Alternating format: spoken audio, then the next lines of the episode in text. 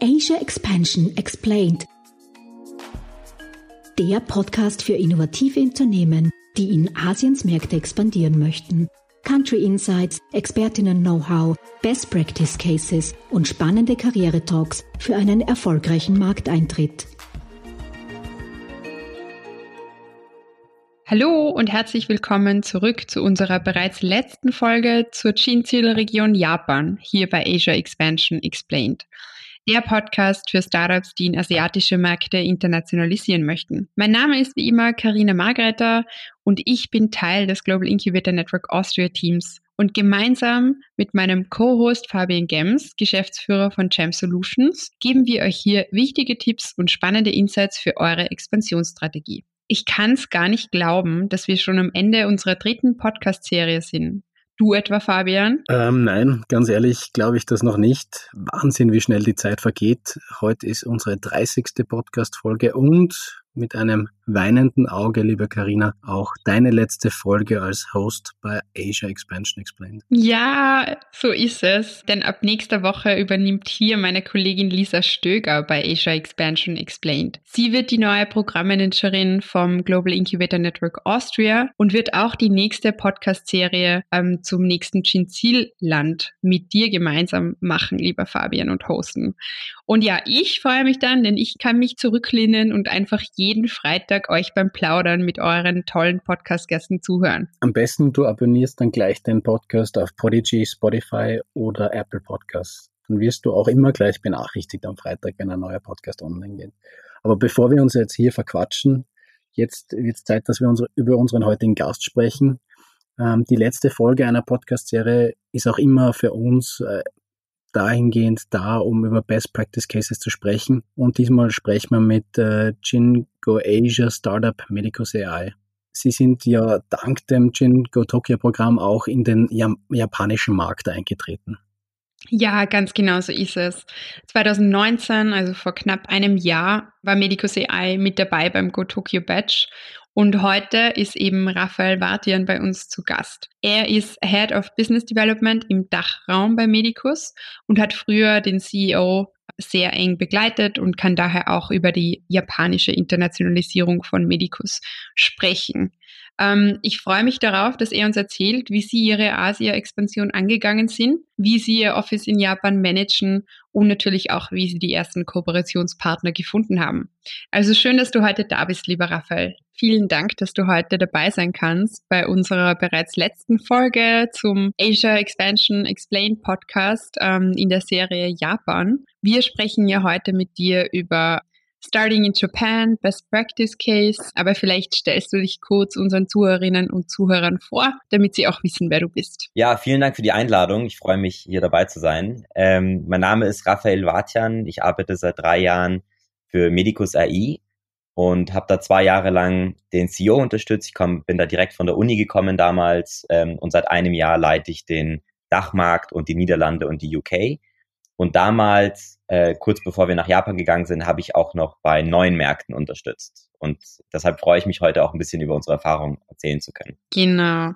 Wir freuen uns, dass du dabei bist. Der Fabian und ich, wir kennen euch ja bereits schon sehr gut. Wir haben euch unterstützt als österreichisches Startup, ähm, vor allem bei der Internationalisierung nach den asiatischen Märkten oder in die asiatischen Märkte. Fabian, kannst du dich noch erinnern an die ersten Schritte von Medicus damals? Ja, ich war ja damals noch bei der Außenwirtschaft und habe den Francisco unterstützt äh, im Go Shenzhen Programm.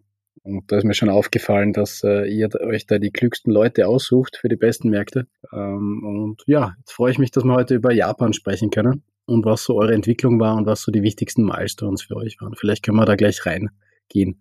Raphael, vielleicht kannst du kurz darüber erzählen. Ja, sehr gerne. Also ich meine, wir haben ja ähm, schon sehr gute Erfahrungen mit dem Gin-Programm in China gemacht und als dann äh, die Einladung kam, bei Go Tokyo teilzunehmen oder sich zu bewerben, haben wir das sofort wahrgenommen und haben uns total gefreut, dass wir da auch angenommen wurden und dann mit euch nach Japan sind. Und tatsächlich hat das auch sofort gefruchtet. Also wir haben jetzt bereits einen Kunden im B2B-Bereich. Das ist zwar noch ein vertrauliches Projekt, deshalb kann ich leider noch nicht so viel darüber erzählen.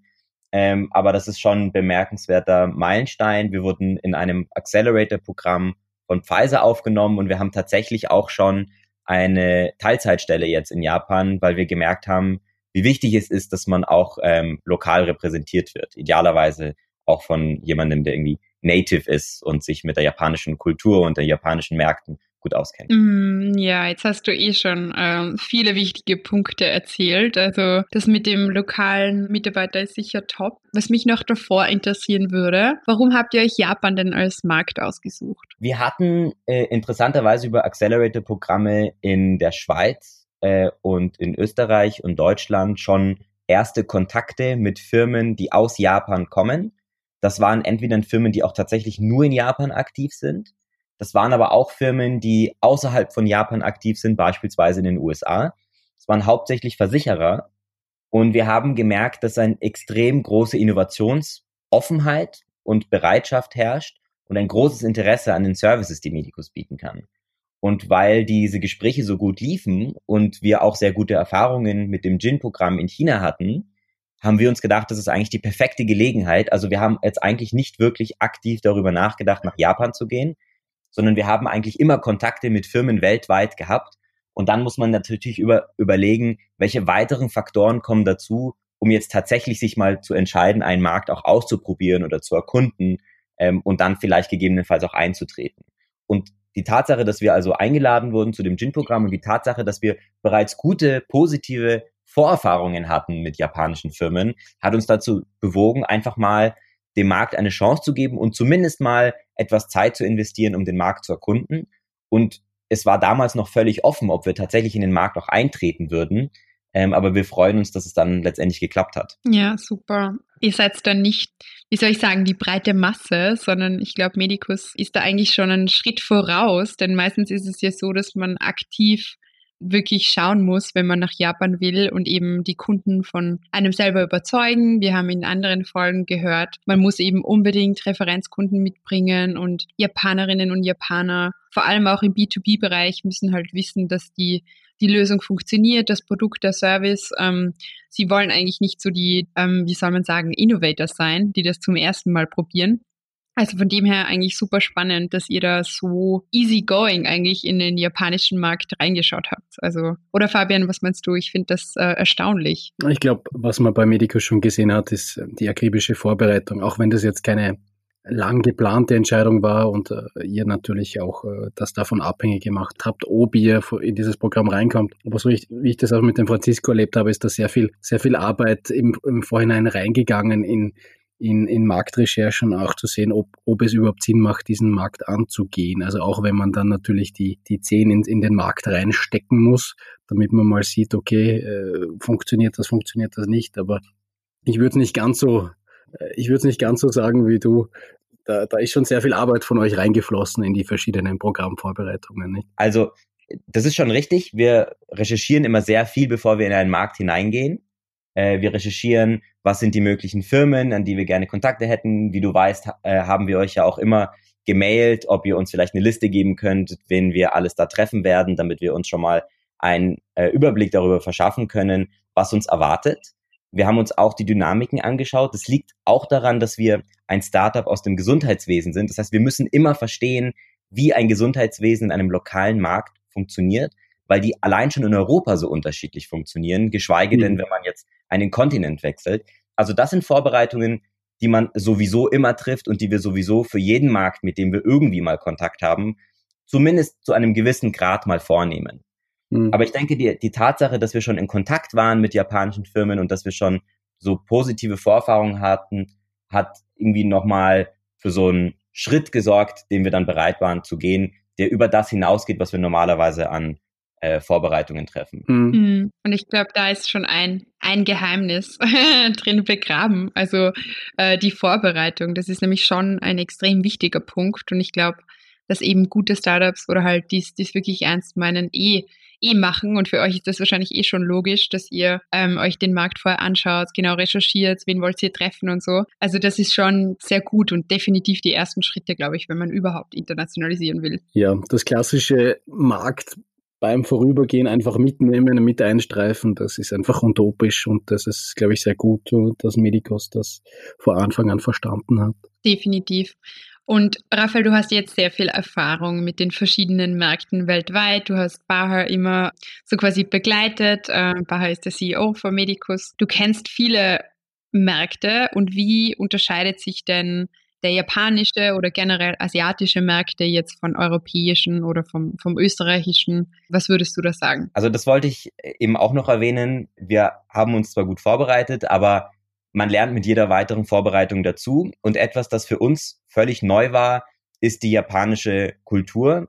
Die Tatsache, wie, wie viel, wie viel Bedeutung gelegt wird auch auf persönliche Beziehungen. Also zum Beispiel einen Fehler, den wir jetzt nicht wiederholen würden in unserer Vorbereitung, ist, dass wir ankommen und glauben, dass wir sofort vor Ort, wenn wir die Leute kennenlernen, da ein erstes persönliches Kennenlernen reicht und dann wir gleich große Fortschritte machen können in den äh, substanziellen Gesprächen, so wie das in europäischen Märkten, die vielleicht etwas pragmatischer sind, der Fall ist, sondern wir hätten eigentlich jetzt, wenn wir es wieder machen würden, das Bewusstsein, dass man vielleicht vorher schon mal in Kontakt tritt, dass man auf jeden Fall schon mal auch einige Videokonferenzen miteinander hat, weil die persönliche Beziehung so wichtig ist und wir verstanden haben, dass es irgendwie Zeit braucht, sich auch gut persönlich auf persönlicher Ebene kennenzulernen, dass es sehr viele Protokolle gibt, an die man sich halten sollte, wo wer zum Beispiel sitzt, wer zuerst spricht und lautet diese kleine Signale, auf die man in der Kommunikation dann achten sollte. Mhm. Definitiv wichtige Punkte.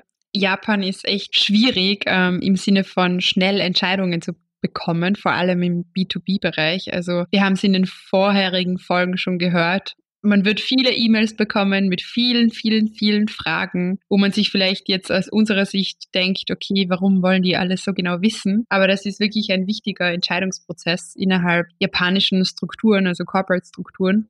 Und ja, definitiv die persönliche Beziehung extrem wichtig. Und das haben wir auch immer wieder von den Startups gehört, die dabei waren, so quasi auch äh, ein halbes Jahr später. Oh, es ist so schwierig, man muss immer wieder so quasi anfangen, aber das ist halt der, der persönliche Beziehungsaufbau. Und wenn man da genug Zeit investiert, und einmal drin ist, dann bei dem Corporate oder den Vertrag unterschrieben hat oder die Partnerschaft, dann ist es auch wirklich äh, Früchte tragend, würde ich sagen. Und es wird auch eine extrem lange und tiefgehende Beziehung werden. Dann kann es auch flutschen, wie die Deutschen sagen, oder? das ist absolut richtig. Also die, dadurch, dass es dass persönliche Beziehungen so wichtig sind, sind sie natürlich tiefer und können auch viel länger halten. Definitiv. Was findest du denn spannend am japanischen Markt? Gibt es irgendwas, was du sagst, okay, das finde ich jetzt total interessant, weil das ganz anders ist als bei uns, also abgesehen vom persönlichen Beziehungsaufbau? Na, ich finde spannend, dass man eigentlich nicht an den japanischen Markt gehen kann und jetzt sehr viel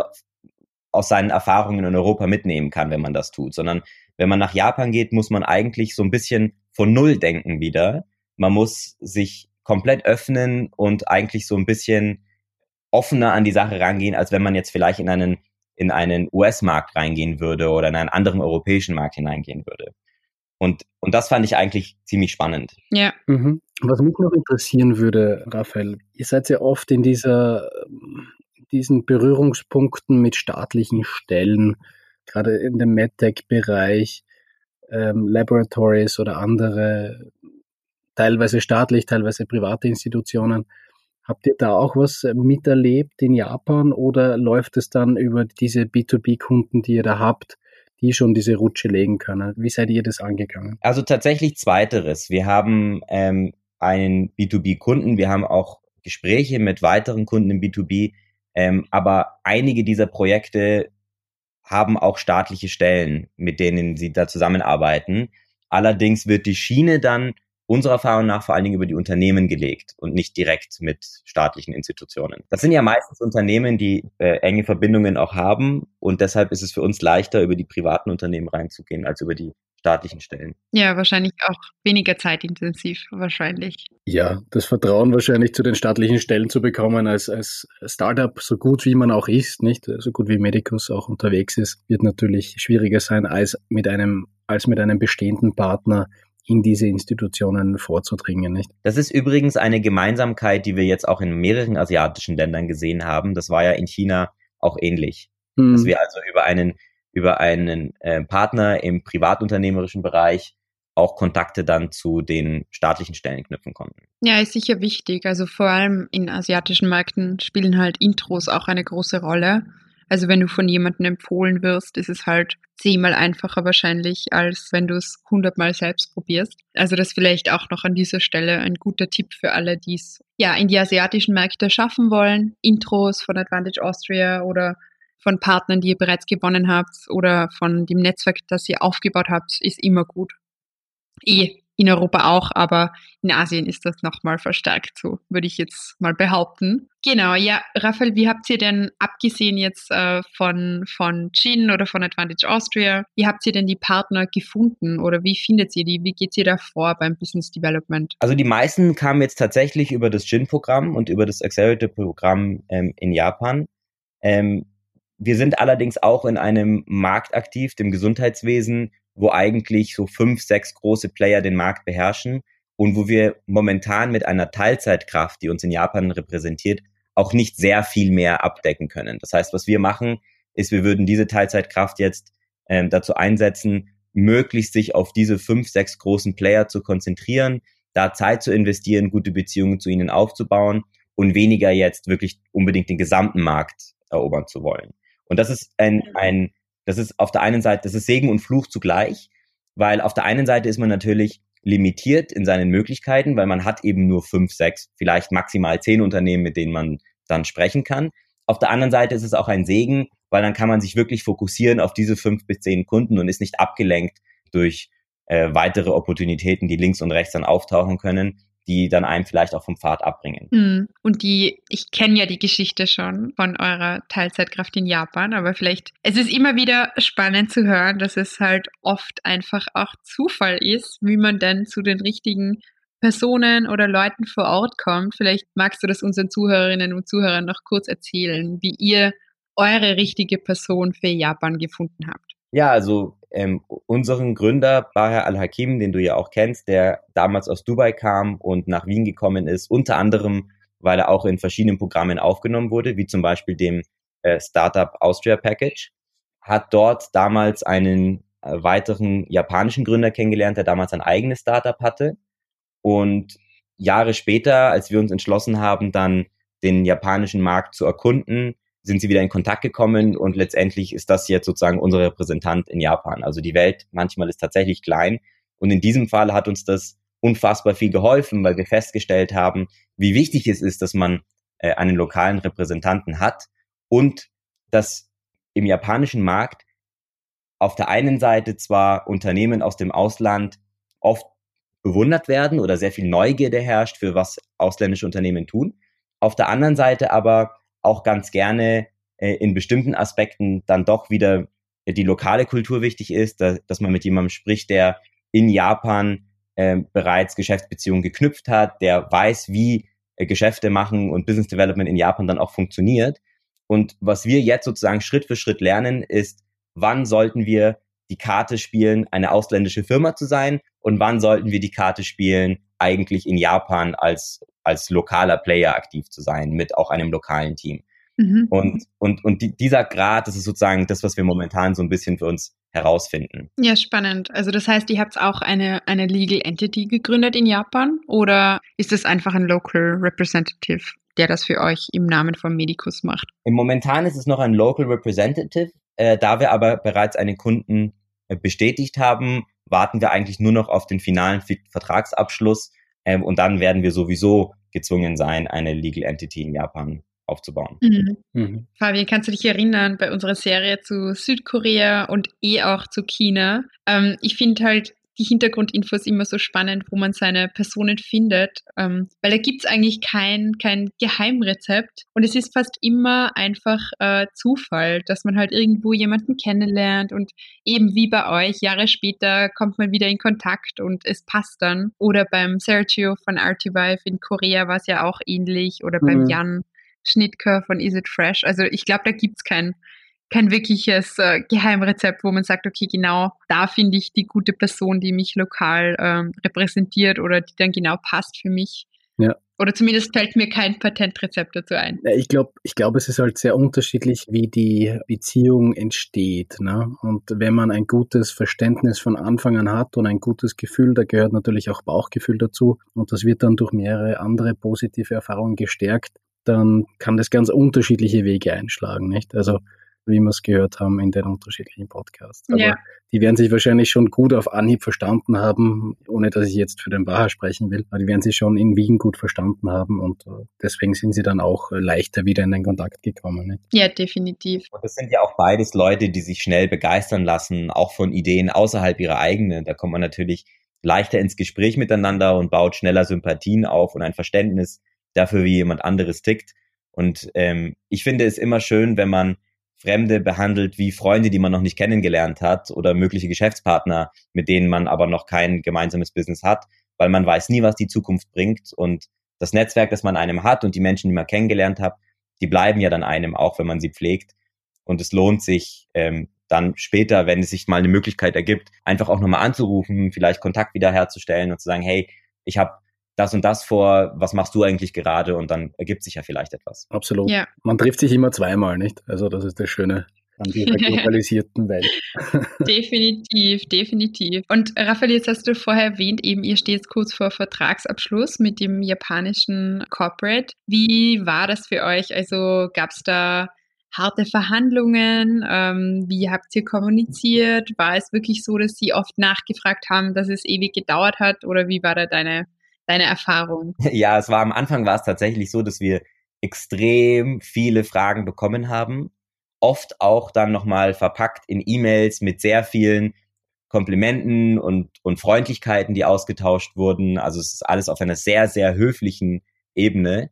Und dann waren immer wieder zwei, drei Fragen versteckt. Also das heißt, man bekommt immer eine lange E-Mail und die eigentlichen Fragen machen aber nur ein, ein Teil dieser E-Mail aus.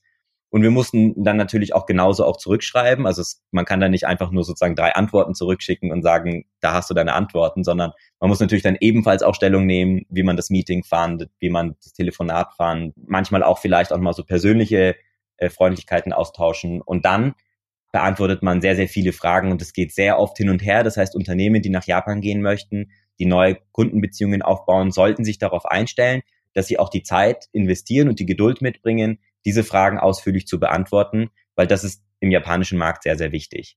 Und dann, als wir dort waren, wurden wir oft auch mit Geschenken empfangen. Also das ist vielleicht eine Lektion, die wir gelernt haben, die wir jetzt, wenn wir das nächste Mal nach Japan fahren, vielleicht anders machen würden. Wir würden also auch selber Geschenke mitbringen, weil wir uns ein bisschen schlecht gefühlt haben, dass wir sozusagen so viele Geschenke erhalten haben und mhm. dann mit leeren Händen angekommen sind. Mhm. Und was wir aber festgestellt haben, in den Verhandlungen dann Trotzdem, obwohl wir mit leeren Händen da waren, sind dann einige sehr positive Signale gekommen, so Kleinigkeiten, die wir dann später ähm, herausgefunden haben. Beispielsweise ist es ja in den Verhandlungen üblicherweise so, dass die eine Unternehmensseite sich auf die eine Seite des Tisches setzt und die andere Unternehmensseite auf die andere. Und obwohl wir nur zu zweit waren und auf der anderen Seite acht Leute anwesend waren, saßen wir auf der einen Seite und die acht anderen auf der anderen Seite. Und da ist auch wirklich klar geregelt, wer wo sitzt. Also wo sitzt der Geschäftsführer und wo sitzt dann sozusagen die Nummer zwei und die Nummer drei. Und das ist nach Wichtigkeit geordnet. In welcher Reihenfolge spricht man? Und was wir eine sehr, sehr schöne Geste fanden und was wir auch als sehr vertrauenserweckend empfunden haben, ist, dass der Geschäftsführer dann gegen Ende des Termins sich dann auf unsere Seite gesetzt hat und dann gemeinsam mit uns die Verhandlungen auf unserer Seite weitergeführt hat. Mhm. Okay, das ist wirklich nett oder halt äh, spannend zu hören. Also mit der Hierarchie, das ist definitiv noch etwas. Das ist vor allem auch bei so quasi öffentlichen Einrichtungen gibt es das auch noch ganz oft, dass man aufpassen muss, welche Visitenkarte jetzt dann ganz oben liegt und wenn man sie entgegennimmt. Also das ist äh, wirklich spannend, wobei sie natürlich wissen, dass Europäerinnen und Europäer vielleicht jetzt nicht gerade äh, die allerbesten sind, eben was so japanische Gepflogenheiten so quasi äh, betrifft. Aber spannend, das ist sehr interessant. Ja, das Thema Mitbringsel, da hast du wieder was bei mir in Erinnerung gerufen, was ich schon wieder ganz vergessen habe. Natürlich hatten wir bei all unseren öffentlichen Terminen, wo ich noch das Generalkonsulat in Guangzhou geleitet habe, war das Pflicht, dass wir was mitnehmen, nicht? Und das ging von einfachen CDs mit österreichischer Musik drauf bis hin zu einer Flasche Wein Also das, das sind jetzt auch für die Zuhörerinnen und Zuhörer, das müssen jetzt nicht teure Geschenke sein, sondern eher etwas, wo man auch die eigene Kultur oder auch wo man gerade herkommt, ein bisschen widerspiegeln kann. Genau. Und diese, und diese Dinge werden aber dann nicht vergessen. Und ich glaube, es ist auch nicht ein großes Problem, wenn man das beim ersten Mal noch nicht da hat, wenn man es beim zweiten und dritten und beim vierten Mal dann vergisst, dann ist es vielleicht schon äh, vielleicht ein bisschen was. Man muss sich da auch nicht schlecht fühlen, wenn man jetzt nichts parat hat. Wenn das dann auch mit so Organisationen wie mit der Außenwirtschaft oder mit Gin geht, gibt's ja dann auch dann, dann gibt's ja auch die Möglichkeit, dass, dass die dann auch helfen bei diesen Anfangs-Wehwehchen, die da teilweise passieren. Aber da wollte ich noch ergänzen, was ich immer mitnehme, das kommt auch immer super gut an, kostet nicht die Welt, das sind Mozartkugeln, weil alle asiatischen Länder kennen natürlich äh, klassische Musik. Österreich ist bekannt dafür. Sound of Music, auch ein ganz großes Thema in Asien. Und Mozartkugeln finden alle immer total nett. Und ähm, ja, das ist mein, mein Tipp. Danke für die Tipps, ihr zwei. Das machen wir jetzt nächstes Mal auf jeden Fall. Ich habe hier schon meine kleine Liste parat für die nächste Japan.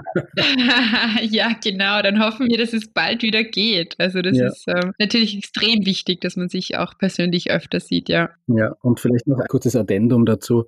Auch diese Einladungen und Raphael, von denen hast du ja auch gesprochen, dass ihr viel bekommen habt vor Ort, dass die, die Essenseinlagerungen übernommen werden, etc. etc. Das ist ja ganz normal. Auch der Tipp für die Startups, auch wenn sie jetzt kein riesen Budget haben, um Einladungen zu machen. Aber wenn euch dann einmal ein Partner auch in Österreich besucht, bitte, bitte kümmert euch auch gut um sie.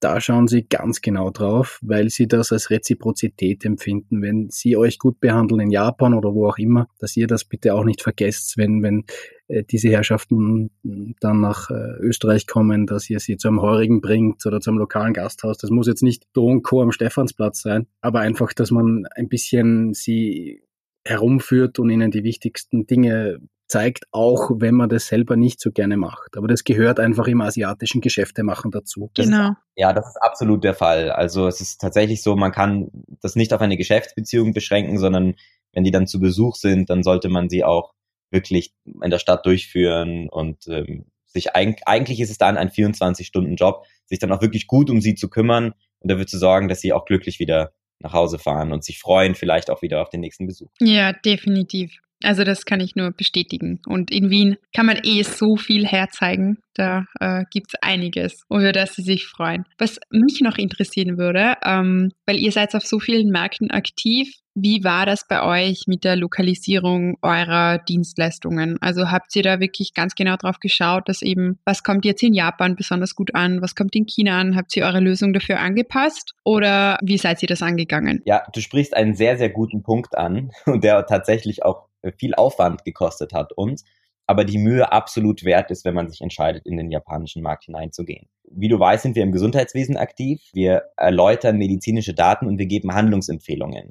Und Handlungsempfehlungen können auch Sachen sein wie, wie, könnt, wie musst du deine Ernährung umstellen beispielsweise. Und natürlich ist die Ernährung in Japan eine ganz andere von den Dingen her, die man isst, als es in Österreich der Fall ist. Das heißt, man muss sich schon darauf einstellen, okay, wie muss ich jetzt meine Tipps anpassen, dass Leute bestimmte Nährstoffe bekommen, diese Nährstoffe aber aus ganz anderen Quellen beziehen. Und das ist jetzt nur ein ganz banales Beispiel. Das geht, wird aber auch viel, viel komplexer. Das geht dann wirklich hin bis zu welche Vorlieben haben Leute, wie funktioniert der japanische Gesundheitsmarkt etc. Und dann kommt ja obendrauf auch noch die gesamte Übersetzung. Und da haben wir schon auch eine Herausforderung gehabt, weil wir haben keine japanischen Muttersprachler bei uns gehabt damals. Das heißt, wir mussten das durch eine Agency übersetzen und wir, wir haben das tatsächlich dann über einen persönlichen Kontakt von mir, weil ich eine Japanerin gut kenne und ihre Mutter äh, Dolmetscherin ist und auch Japanischlehrerin, ihr haben wir dann die Übersetzungen dieser Agencies geschickt und gebeten, uns zu sagen, welche Übersetzung die beste war. Und tatsächlich waren von fünf Agencies war eine nur gut und die anderen vier hättest du im japanischen Markt überhaupt nicht einsetzen können. Und äh, das ging dann so weit, das haben wir dann einmal getestet. Wir haben das dann mal einem Kunden zwei geschickt und gesagt, wir wissen, dass eine davon besser ist als die andere, würden aber gerne auch sein Feedback hören. Und er hat dann gesagt, das eine über das eine hat er sich totgelacht. Also er hat anscheinend Training gelacht über die, über die eine Übersetzung, weil das dann Japanisch nur Kauderwelsch war. Okay, spannend zu hören. Ja, da glaube ich, muss man echt aufpassen. Also da gibt es ja auch so viele, ähm, ja, weiß ich nicht, äh, da muss man echt gutes Qualitätsmanagement betreiben. Und vor allem, wenn man halt selber die Sprache nicht spricht. Ich meine, das ist, ist eh logisch, aber man vertraut halt dann auch, dass halt eigentlich professionelle Übersetzerinnen und Übersetzer das gut machen, aber falsch gedacht. gut, dass ihr es doppelt gecheckt habt, ja. Falsch gedacht und selbst wenn man die Übersetzung dann hat, muss man die User Experience anpassen, weil natürlich die Sprachstrukturen im europäischen Raum eine ganz andere sind und dementsprechend so ganz banale Dinge wie was passt in einen Button das muss man in Japan ganz anders denken. Mhm. Ja, stimmt, mhm. ja, stimmt. Wir haben in einer vorhergehenden Folge auch schon darüber gesprochen, dass Twitter in Japan eben auch so interessant ist oder halt viel benutzt wird, weil man eben viel kompakter die Zeichen einsetzen kann und man kann es viel besser ausdrücken mit weniger Text. Und das ist natürlich auch eine Sache, ja, die man vielleicht nicht von Anfang an gleich bedacht hat, dass man nicht gleich viele japanische Zeichen braucht wie Deutsch oder Englisch. Mhm. Ja, spannend. Ja, darum würde ich auch gerne auf das zurückkommen, was Fabian vorher gesagt hat. Also natürlich in einen Markt hineinzuschnuppern, das kann man immer machen, das ist auch immer spannend und man wird definitiv immer etwas Neues dabei lernen.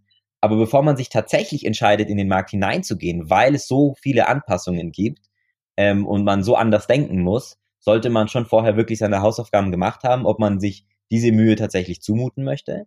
Auf der anderen Seite muss man sagen, wenn man entscheidet, dass es der japanische Markt ein attraktiver Markt für ein Startup ist und man all diese Anpassungen vornimmt, dann ist es natürlich, weil die Barrier zu dem Markt auch so hoch ist, kann es auch ein Wettbewerbsvorteil sein, weil man andere Unternehmen, die diese Arbeit nicht gemacht haben, natürlich erstmal eine Nase voraus ist. Ja, gut zusammengefasst. Also definitiv kann ich nur unterstreichen. Absolut. Meine kleine Tochter stimmt auch zu. Ich weiß nicht, ob ihr sie hört, aber sie ist auch begeistert von dem, was sagt.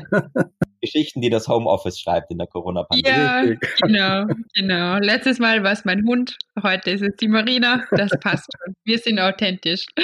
Genau, Raphael. Also ähm, wir haben jetzt schon extrem viele Punkte besprochen. Ich glaube, wir haben auch schon sehr viele gute Insights von dir. Fabian, hast du noch eine, eine brennende Frage für den Raphael? Na, vielleicht, wir haben eh schon gesprochen generell, was so Stolpersteine sein könnten, aber ähm, vielleicht können wir noch drüber sprechen, wenn du einen Punkt dazu hast. Was war denn für euch schwierig in Japan, beziehungsweise was würdest du jetzt anders machen? Also ich würde auf jeden Fall vorher ähm, versuchen, einen über einen persönlichen Kontakt, Kontakt zu japanischen Locals zu gewinnen, die sich gut auskennen mit dem Business und wie das Business läuft.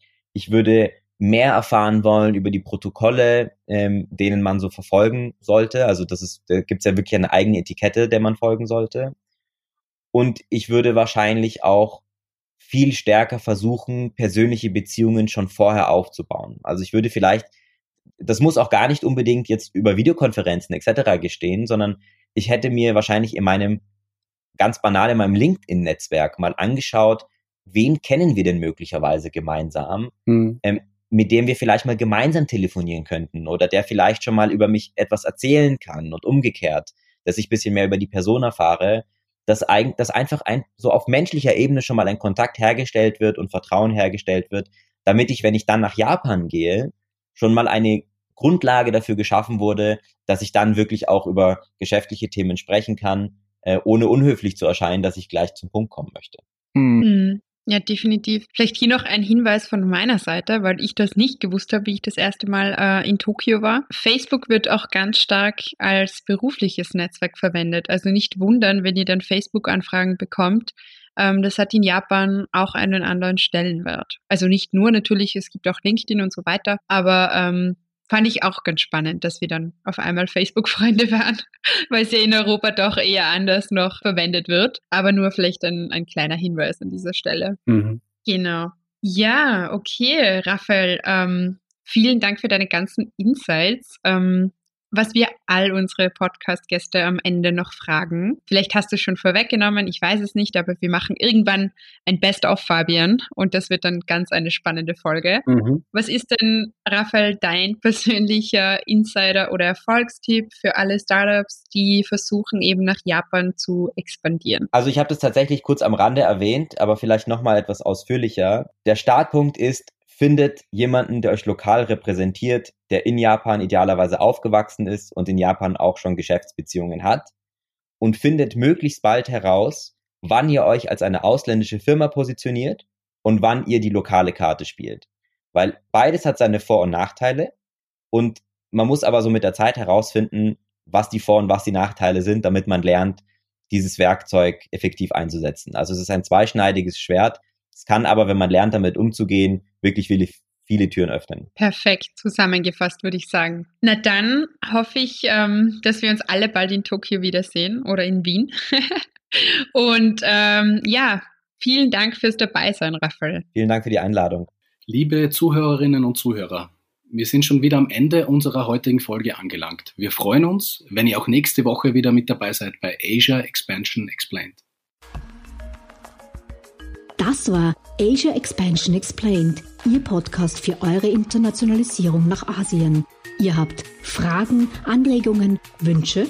Dann schreibt uns unter podcast.gin-austria.com. Weitere Infos zu den Startup Services von Global Incubator Network Austria findet ihr auf gin-austria.com. Ready for the next steps? Go big, go global, go Asia.